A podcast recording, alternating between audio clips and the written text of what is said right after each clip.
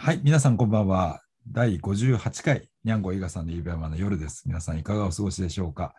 えー、イベマの夜は総合診療医にゃんごと、えー、病院薬剤師伊賀さんが毎回1本ずつ臨床医学論文を選んで、えー、批判的吟味をし、勝手にしゃべる番組です。今日は2021年9月23日木曜日、敬老の日です。ついさっきまでですね、第57回の収録をあのやってて終えたところなんですけども、それに引き続いてですね、えっと第58回のニャンゴイガさんイベの夜をやります。で今日はですね、これね、今日出たばっかりのニューイングランドの論文を読もうということで企画をして、今日はですね、ゲリラライブジャーナルクラブって言ってですね、今日はあのニャンゴとイガさんだけではなくて、一般公開でどなたでも入っていただけるようにということで、ちょっと企画をしてみました。伊賀さん、どうでしょう、こんな企画。はい、なんかエキサイティングですね。そしたら今日はですね、ロナブリーブの論文ですね。えーと、抗体カクテル療法、COVID-19 に対するですね、これを読めようと思います。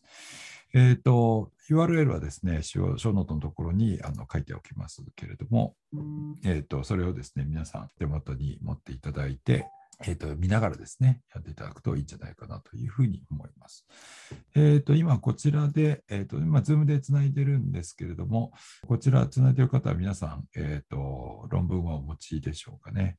ニューイングランドね、今日出たばっかりですけれども、実はあの8月というと4日でしたっけね、先行であのリリースはされているので、もうすでにね、ご覧になった方はいらっしゃるかも分かりませんけれども、チャットの方にも URL を上げておきますけれども、えー、とこの論文ですね。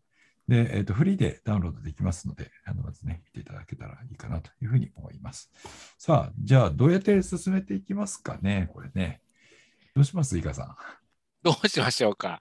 えっと、初めてシートでいきますか？初めてシートでいきますかね。はい。どなたが読んだ方っています？初めてシートでチェック済みみたいな方っていらっしゃいます？ね、そういうふうに言われたらきっと当てられるだろうって思ってると思いますけど、当てるつもりですよ。あの皆さんマイクオンにしていただく結構ですからね。あので、お話ししていただくときにはあのいい、ラジオネーム誰それですみたいに言っていただくといいかなと思いますけどね。はい。えー、いうことでで、どなたもいません？どなたもいないと、まあ、一からみんなで読むかみたいな感じになっちゃいますかね。わかりました。じゃあ、ちょっと伊賀さんにお願いしましょう。はい。じゃあ、とりあえず、はい。どんな論文か、どんな研究かっていうのをざっくり使いましょうということで、はい。えー、論文のピコを探そうっていうところから始めましょうか。はい。えっ、ー、と、じゃあ、えー、誰を対象にしてますかねって。今、皆さん、手元に論文あります？ある人、手を挙げてください。はい。あ、皆さんありますね。はいはい。はい。はい。じゃあ、もう、ざくっとアブストラクトを見て、え進めていきましょう。じゃあ、えー、っとかん、えー、対象となる患者さんはどんな人でしょう？どなたかいますか？これね、あの、ポッドキャストだと無音時間が長く続くと放送事故だと思われちゃって、あの、ね、確かにそうですね。画像がないとちょっと耐えきれない感じですね。そうなんですよ。はい。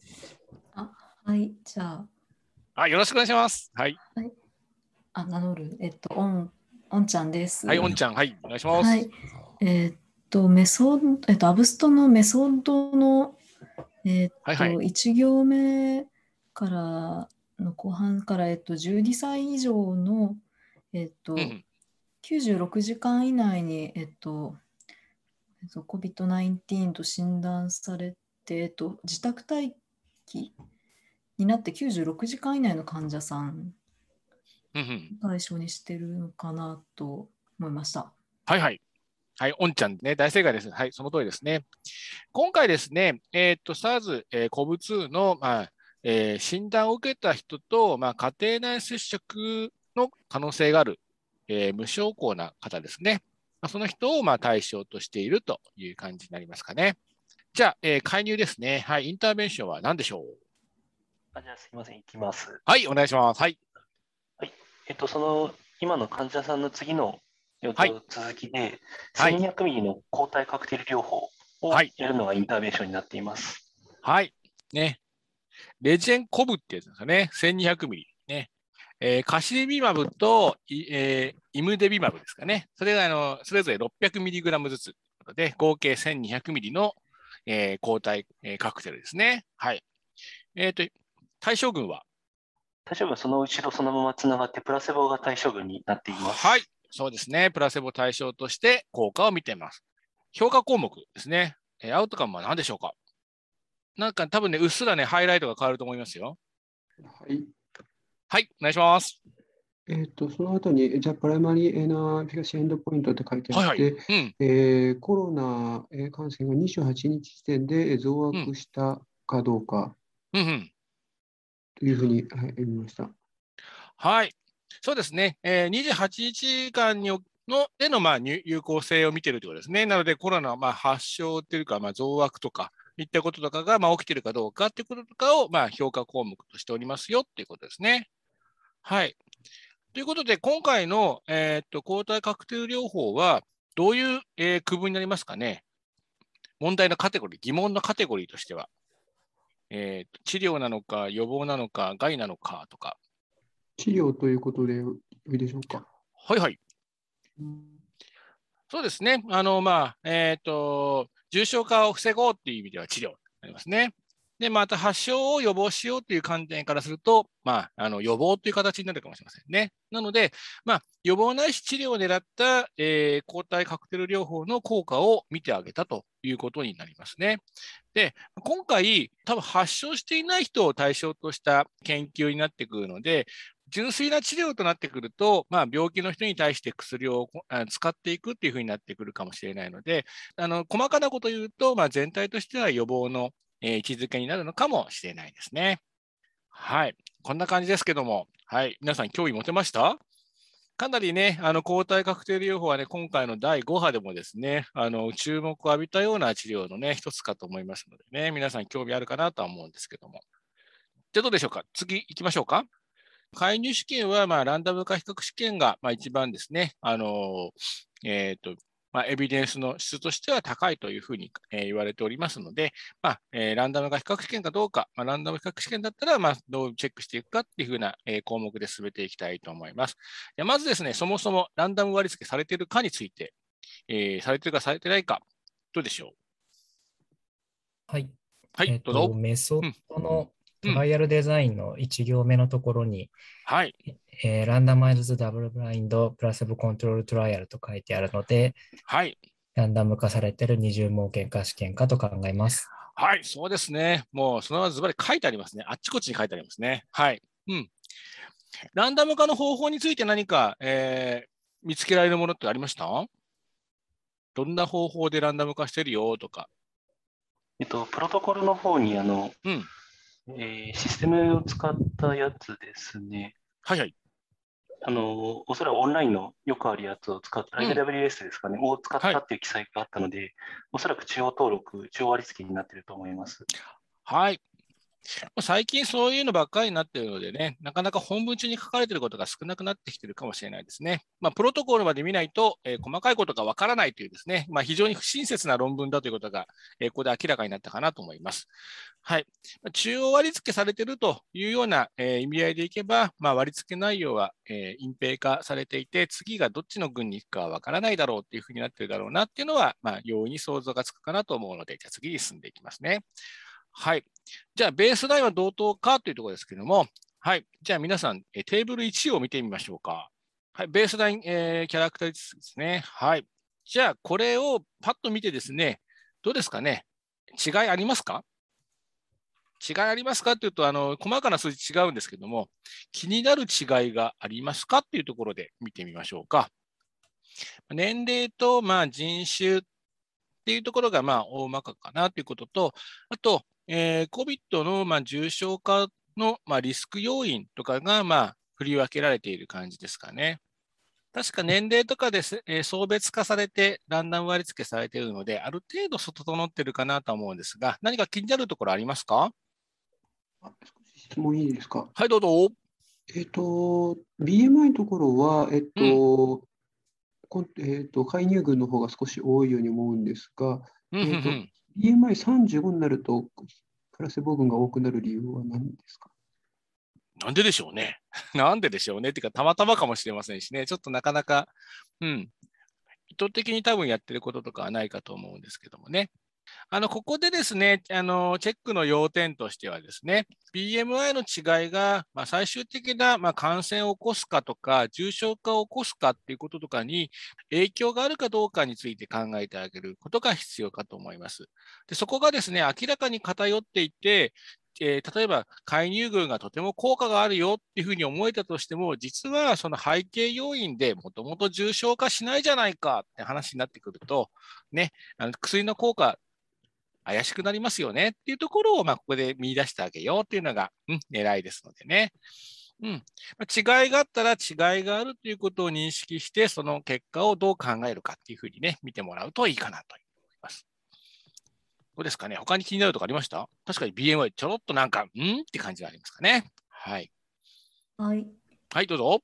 えっと、65歳以上の割合が、うん、あの若干介入群で10%、うん、で、えっと、プラセボの方が7%で少し低いなと思ったんですけれども、ただあの高齢者がもしプラセボに、うん、多かったら、その治療効果がこう、うん、高く見積もられるかもしれないけどそういうわけではないので影響はしないのかなと一人で考えてたんですけれども、ちょっと数字違うなというふうに思ってました。なるほどなるほど。うんまあね、高齢者の方が悪くなりやすいなってことを考えてあげたときに、まあえー、プラセボの方が少ないから、実薬にちょっと不利かもしれないなっていうふうなこととかが、まあ、あるかもしれないなっていう状況ですかね。はい。これ、あの、COVID-19 にかかりやすいリスクではなくて、うん、かかったときに重症化しやすいリスクですよね。そうですね、これはね。ねなので、今回の研究がかかってない人が、まあ、かかるかみたいな話でやってると、うん、ひょっとしたら、えー、ちょっと違うのかもしれないですよね。こっち、なんか全体的にこっちの方がなんかね、多い感じがしますけれども、うん、えー、なんかだからといって、えーまあ、今回の研究で、えーと、かかりやすくなる、こっちの方がかかりやすくなるっていうことではないようには思いますよね。そうですね。まあ、最終的にはあの PCR 検査の結果で、まあ、あの陽性判定とかをね、しているみたいなのでね。はい。じゃあ、まあ、この辺でいいですかね。背景要因はですね。はい。じゃあ次行きましょうか。はい。ベースラインは、まあ、えー、全く差がないってわけじゃないけども、まあ、あのやけにえ実力有利になっている雰囲気でもなさそうだなっていう感じが、えー、見て取れたかなという感じですかね。はい。じゃあ、アウトカムがすべ、えー、て反映されているかですね。はい。では、ITT 解析かどうかを見てみましょう。ということで、はい。本文中に ITT っていう文字見つけることできました？インテンショントゥートリーですけども。見つかりませんでした。見つかりませんでした。はい。私も見つかりませんでした。はい。じゃあ、どうやって ITT かどうかについて、えー、考えましょうか？解析された人が、うん、最終的に割り付け時点と同じかどうかあそうですね。はい。割り付けの人数が、その解析の群,、えー、群ですね。で、あの正しく解析されてるかですね。プラセボはプラセボのまま、ね、実薬は実薬のままでいってるかってことですね。人数を見てあげると、どうですかね。えっ、と、下のところですかね。下から2番目ですかね。えー、セロネガティブっていうところですかね。ここが、えー、多分今回のエントリーの患者さんになってくるかと思うので、えー、最初、え、3万人ぐらいいたところが、まあ、752人と753人でやっていて、で、えー、コンプリート EAP ありますけども、これが751人と748人になっていてっていうことですね。なので見てあげると、まあ、あのー、途中で横抜けしている人数をあの足し引きしてあげると、えー、合いますかね？ってことですね。結果のところってどっか出ます？えっ、ー、と、実薬群が753人 N 数ですね。プラスも752人ですけども、これって最初の割り付けと人数どうでしたかね？いいですかね？あら不思議っていうね、同じですかね？なので、まあ一応 ITT っぽいねっていうふうに見なしてもいいかもしれないところですかね。はい。じゃ次ですね。はい。脱落あるかってことですけども、脱落はさっきの研究フローを見てあげた方がいいですかね？まあ、横抜けされてる数字が、まあ、大体1桁ですよね。ってことは、えー、何パーセント脱落があって、まあ、追跡してるって形になりますかね。これは脱落しているのは、うん、ポジティブになった人とかですかね。あ、そっか、ランダマイゼーションが入ってるから、そこから減っちゃうってことですかね。そうなんですよ。だから、ここの人数からどれぐらい減ったかを見ないといけないんじゃないかなと。なかなか難しいですよね。これだから、その途中で、えーと、陽性の人はあの、うん、パート2パート、パート B の方に、えーと、移してるんですよね。そうですね。はいはいはい、はい。なので、脱落ともちょっと言い切れないですよね。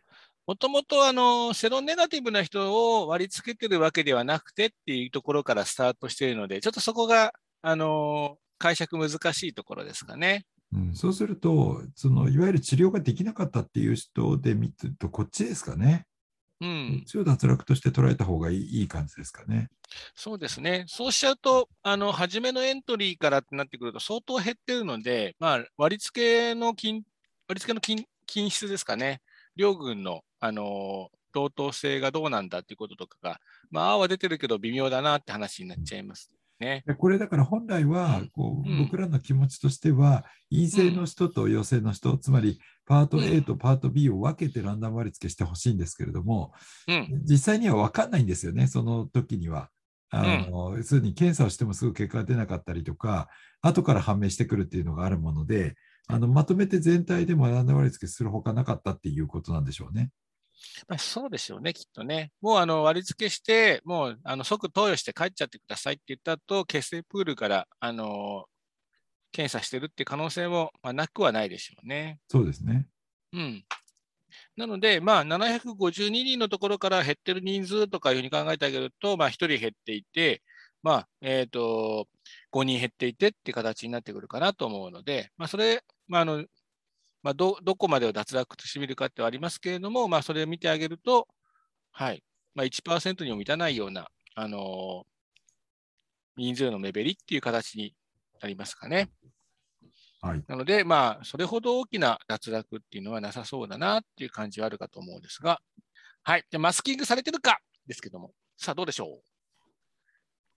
もう今、ハイライト変わっちゃいましたね。ダブルブラインドと書いてましたね。はい。ね。なので、まあ、えー、ダブルブラインドとなってくると、通常は、えー、っと被験者、参加者と、あと、まあ、治療者、介入者については、まあまあ、えー、設けされているだろうという形になるかと思います。プロトコールを見ると、まあ、あの、もろもろ設け化されているような感じのこととかが書いてありますね。はい。なので、まあ、マスキングはまあされているということで、まあ、治療内容を分かった上で何か生活様式を変えているとかいうこととかはなさそうということになろうかと思います。ですね、なので、自分はプラセボだから、えー、移っちゃうかもしれないので、まあ、疎開しますとかいうようなこととかをまあ起きてるってことはなさそうかもしれないということですね。はい。じゃあ次行きましょうかね。はい。症例数は十分かということなんですけども、まあ、結果に有意差があれば症例数十分と言えるんですけども、じゃあまず結果見てみましょうか。はい、結果どうですか？有意差あります？有意差出てると思います。はい、出てると思います。はい。P 値どの辺か書いてありますかね ?P0.001 ですね。はい。もう完全に有意差出てますね。なので、まあ、えー、症例数は十分だというふうに言えるかなというふうに思います。なんか症例数って計算されてました？あえー、っと、1186ページの、うん、えっと、 Statistical Analysis のところに、はい、えっと、We, We Calculated で始まる段落があります。うんうん、はい。じゃあの、セロネガティブの、えー、人が1248人、えー、っと、430家族ですかね、から集まれば、95%のパワーで、えー、50%の、えー、リスク減少の検出ができますよっていうことですかね。これ今ね、こう書いてあるんですけどね、なんか、あの、プロトコール見てると、もうちょっとなんか雑なサンプルサイズの計算だったような感じがしたので、ちょっと あれれって感じもしますけども。はい。なので、まあ、一応、症例数は、まあ、十分、えー、備えているよという感じになりますね。じゃあ、まあ、これらを踏まえて、まあ、えー、結果を、まあえー、信頼していいかな、どうかなってこととか考えていくわけですけども、じゃあ結果見てみましょうか。結構図表がいっぱいありましたよね。ちょっとそれ見ながら皆さんで考えていきましょう。結果としては、これですよね、うん、インシデンス・センプトマティカ・インフェクションですが、これはプライマリアウトカムで、そうですね、はい。セボ群が7.8%、えー、うん、レジェンコ部分が1.5%で、レアティブリスクリアクションが81.4%。これがすなわち、はい、えーと、有効性って言ってるやつですね。うんうんうん、で、オッズ比にすると0.17倍ですよという結果になってるそうです。これをどう解釈しましょう？はいはいはい、どうぞ。あの薬の効果としてオッズ比が0.17っていうのはかなり大きいのかなっていうかなり優位にそのとすごく効果的にあのあの症状が出るのを抑えることができているのかなっていうふうに今データを見て感じました。めちゃめちゃ大きいですよね。激しすぎますよね。正直こんなになるんだっていうちょっとね焦りましたけどもね。いや、さすがにこれはトランプがあの3日で帰ってきちゃったっていうのは、なんとなく分かる気もしなくもない感じですね。まあ、実際これはあの感染した、成立した方に対しての効果ではなくて、えー、非感染の、えー、状態ですね。なので、家家族内感染をどれだけ抑えることができるかというような効果として見ているようなあの結果というふうに捉えるといいのかなと思います。なので、プラセボだと、まあ、家庭内感染は、えー、7.8%ぐらいで起きるというような感じのこととかを言っているわけなんですね。ただ、えーと、この時のですねあの株がどうだったのかっていうことですね、イギリス株だったのか、まあ、あのワイルドタイプだったのか、で、まあ、昨今、えー、5波で大変な思いをした、えー、デルタ株だったのかによってもだいぶ変わってくるかなというところはあるかと思うんですけれども、まあ、あの正直この前の、えー、ピークの印象を考えると、まあ、一家全滅っていうパターンがほとんどだったので、えっと、今回の、まあ、結果よりも、えベースラインリスクとしては非常に高かった状態があるかなっていうことを考えると、まあ、薬の効果っていうのももうちょっと大きくなるかなっていうのは、こう私は実際にえー、結果を見て思ったところですけども、皆さん、他に何か感じたこととかありますか？そうですよね、このグラフを見ると、これはすごくね、81.4%減らすっていうので大きく見えますけど、縦軸10%までなので、フルレンジで見たこっちで見ないと正当に評価ができないですね。これはあくまで拡大したものですからね。で今、伊賀さんが言われたように、7.8%のもともとのところから80 1.4%減らすと言っても、まあ、全体からすると、その別に使わなくてもあんまり発症してないっていうような感じになるわけですけれども、まあ、当然その、うんと、どれだけ家族内感染が起こりやすくなってるのかということによって、ね、大きく変わってくるわけですから、今お話があったようにこう、デルタ株で、えー、もし家族内にほぼ100%移るというふうな状況ですと、そこから81.4%減るっていうと、結構減りますよね。だから2割ぐらいまで減るっていうことになるので、まあ、それでもかかっちゃう人が、まあ、2割はいると。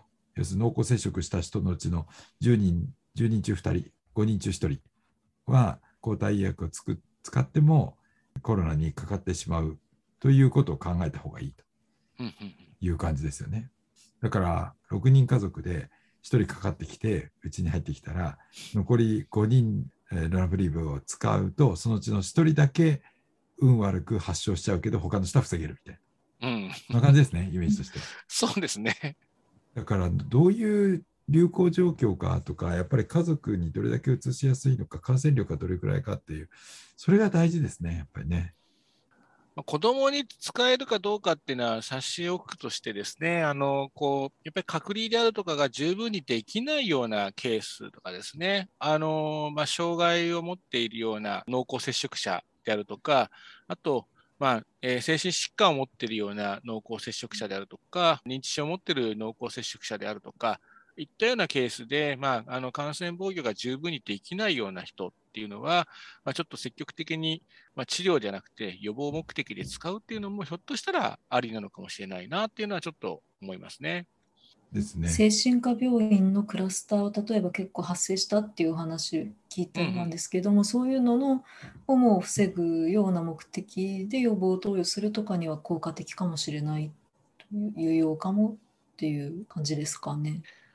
そうですね、ちょっとあの話に聞くと、あのまあ、ゾーニングがもう徹底できないっていうか、まああのマスクも着用、えー、ずっとできずにですね、まあ、あの動き回ってしまったりとか、接触持ってしまうっていうこととかが非常に多そうなので、まあ、そういったところには、ひょっとしたら有意義な薬剤になるかもしれないですね。いや、そうなんですよね。また、これ、どれぐらいかかるんですかね。なんか、結局、病気になってない人にやるわけですから、うん、当然ね、えーと、どれだけコストがかかるのかってことと、もともとかかってない人がやることによって有害事象が出ると、それはそれで問題だと思うんですよね。はいはい、なので、まずコストの方ってどどれぐらいかかるんでしたっけ、まあ、一応公費負担にはなってると思うんですけど、あ、なってんのかな？なってないのかな？あれ、公費でしたよね、確かね。まあ、あの、えっ、ー、と、感染者っていうか、まあ、発症者なので、発症者ですよね。はい、なので、まあ、公費になりますよね。うん、なので、まあ、予防でってなってきたときにどうかとかですよね。ですよね。うん。で、まあ、えっ、ー、と、発症した人で公費で使うにしても、まあ、国の負担にはなるので、それがどれだけかかるかですよね。どれぐらいかかるんですかね？これなんか、薬価収載まだされてないですよね。されてないですね。ねまあなんね、あのある人数分を、ね、国で買い上げて供給したとかは聞いていますけどもね。うんまあ、実際はあのコホート B のですね、あの発症者というか感染が成立してしまった人に対してね、セロポジティブの人に対してどうだったのかっていうのが非常にちょっと気になる結果ではありますね。まあ、あのサロゲートマーカーなんですけども、あの次のページにですねあのウイルス量についてのあの記述があるんですけども、すごい減ってるんですよね。6. 点何ログから 3. 点何ログってなってるので、えー、っとまあ、2ログから3ログぐらい減ってるんですよね。なので、ウイルス量が、えー、っと100分の1から1000分の1ぐらい減ってるわけなんですよね。で感染の、まあ、程度がですね、まあ、唾液中のですねウイルス量が多いとかいうこととかがやっぱり寄与していることとかを考えるとですね、まあ、これだけウイルス量が発症後抑えることができているということであれば、あのま、予防的に投与した後で、その先に、まあ、あの移していくっていうこととかをですね、リスクを下げることとかもひょっとしたら期待できるんじゃないかなとかいうのが、えー、透けて見えてくる感じがするんですよね、個人的には。レムデシビル、ここまでいってなかったような感じが印象としてはあるので、まあ、相当すごいなっていうのが、ちょっと個人的にはびっくりした状況でありますね。いやでもやるかって言われると、なんかどうなんですかね、ちょっと抵抗があって、これも、だから、ひょっとしたら株によって効果が違う可能性だってありますよね。そうですね。まあ、今のところ、あの、こう、主要な株には効くっぽいよ、みたいな感じの、うん、あの、試験管内データとか出されてるみたいですけれどもね。うん、なので、まあ、単独の、あの、抗体ではなくて、まあ、複数混ぜてるというところが、ひょっとしたら、まあ、肝なのかもしれませんけれどもね。そうなんですよね。ちなみに安全性はですね、その次のページぐらいにですね、ちらっと出てくるんですね。ちらですね、本当これ。本当ちらなんですよ。で、2%に満たないやつはもう、あの、配慮してないって感じなので、まあ、どうかねって感じはありますけどもね。まあでも、これだけ見るとあまり大したものではないように思いますけれども。うん、そうですね。まあ、注射部位のあの反応であるとか、頭痛であるとかなので、それこそ、いわゆるこう増えたらアナフィラキシーとか起こんないんですかね。まあ、起きても不思議ではないですよね。ですよね。まあ、うん、単発投与なのでどうかなっていうところもあるかとは思いますけれども、うん、うん、ある一定の割合でね、あのタンパク製剤はアナフィラキシーも起きますからね。この結果をもって、その今現在日本で、えーと、使われている、えーと、入院患者さんの重症化予防に使うっていうのは、まあ、あの全然この外的妥当性がないですよね。そうですね、ターゲットとしている背景が全然違うので、うん、うん、コホート B ですよね、気になるのはね。そうですね、コホート B の方だと思うんですけど、うん、コホート B についてのデータってないんですか？ちょっとですね、あのささらさらっと見てみたんですけど、あの今回、これは仕上がった以上の、あのまでの直近のですねデータがないんですよね。8月ぐらいにパブリッシュされたのとかいくつかあるんですけども、なので、ちょっとそこが見切れてないところはありますけれども、まあ、今回の一連のエントリーの中でっていうこととかではまだなさそうな雰囲気ではありますね。これ SO さんとか MS さんとかご存知ですか？なんか情報は。医療って意味では審査報告書に書いてあるのぐらいしか見たことがないですね。うん、それはなんか有効な感じのデータだったわけですかね、承認されてるってことは。確か重症化予防と死亡で取ってガッチャンコしてたとかだったと思うんですけど、うん、死亡はまあ数が少なすぎて、確か検定ができないので、一応まあ重症化を予防してるよみたいな形だったかなと思いますね。レビデシビルもあの死亡は減らさないじゃないですか。ね、減らさないというか減らすこと証明できてないと思うので、まあ、その辺ちょっと難しいところだと思うんですけれども、なんかやっぱりこうきちっとした数で RCT をやったデータ、まあ、つまりあの、えーと、パート B の方に相当すると思うんですけど、これ早くちょっと出てほしいですよね。で、そこに向けて、うんと、なんかあの承認をしてくれないと、なんかちょっとちぐはぐな感じがやっぱしちゃうですよね。うん、だからこうこの結果をもって今感染した人で軽症の人ですよね。で、えーと、そういう人が対象に使おうみたいなので在宅でも使い始めるみたいなのになってますけれどもそれって本当に妥当なのかっていうふうにやっぱりちょっと思ったりしますよね。それだったらなんかこの間出たあのよっぽどの吸入ステロイドの方がなんかいいんじゃないのっていうふうに 思っちゃいますけどね、どうなんでしょう？一応ですね、早期のやつが、プレプリントのやつで、ちょっとまだメジャー誌じゃないですけどね、出てるのはありますね。一応相対リスクで30、30%ぐらい減ってるって感じですね。あ、でもこれはあれですね。発症予防でしたね、これも。言っていただいてるのこれですね。うん。発症初期でっていうで発症初期でってみたので、いいのかなと思ったら、これも予防でしたね。あの論文では非活中なんですね、この薬。そうですね。ですねなんか日本の承認のだと、あの今現場離れててよくわからないんですけど、常駐になってたので、そこが違うんだなと思って。そうですね。容量も1200で論文だと言ってるのが、日本の承認は 600mg になってたので。まあ、体格差とかもあるような気がするんですけれども。えっとね、あのー、確かね、半量でもね、効果はほどほどにあるっていうのが、なんかあのデータとしてあって、で、あの1200ミリで、もともと試験組まれていたので、あの外国では1200ミリ1人分として売られてるんですけど、日本の承認容量でやると2人分になっちゃってるんですよ。なので、そう、1製品を2人に分けて使うっていう、いびつなあの使い方をしてるっていう状況が発生してるんですよね。ねだから、うん、もともとのあの研究のあの成り立ちとしては1200ミリなんですね。うん、うん、そうなんですね。じゃあ現場で破棄が出たりとかちょっともったいないことになってしまいそうな使い方ですね。そうそうそうそうなのであのペアワイズしてね、ちゃんと誰かいないかって探すのが大変だとかね、いうこととかもね、あったりするんですよね。なるほど。ありがとうございます。それだったらでもね、スタディ通りに100 1200打っちゃった方がいいような気がしますけどね。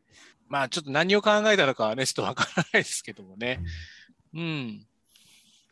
そう、なんでこんな承認をしたんだっていうふうにね、ちょっと最初、あの殺意が芽生えたんですけども、よくよく見てみるとですね、あもともとのスタディが1200なんだ、しょうがないねっていうふうな結論にあのなるんですけどね。いやー、なかなかあの難しいですね。えっ、ー、と、まあ、少なくてもちょっと今の使ってるのに対してはきちっとしたこうなんかエビデンスに基づいてるって言っていいのかどうかってちょっと微妙なところだなっていうのをあの感想としては持ちましたけれども、まあ、ちょっと早くパート B の結果がやっぱ見たいですね。そうですね、本当にあの発症初期というか、あの感染が確認された人でどうなんだっていうこととかが見て取れると有意義かもしれないですね。あの実際にあの私自身は使ったことないですけど、使った先生の話を聞くと、結構手応えはなんか良さそうな感じではあるので、まあ、期待は持てそうなあのところではいいと思いますけどね、それだけに早くきちっとしたデータをが欲しいところですね。そうですね、重症化せずに帰ってきてますよとかいうようなこととかがね、まあ、結構聞くので、まあ、あのそこはすごいのかなっていうような感じはしますよね。ということで、えー、大体ぼちぼち時間もいいところかなと思いますので、えー、皆さんご参加くださりありがとうございました。今日はですね、あの、えー、公開で、えーと、特別編ということで、あの、えー、今日数時間前にやりますっていう告知をして、あの、出したゲリラライブジャーナルクラブですけど、あの結構集まってくださって本当にありがとうございます。さあ、聞いてくださった皆さんもね、いかがでしたでしょうかね。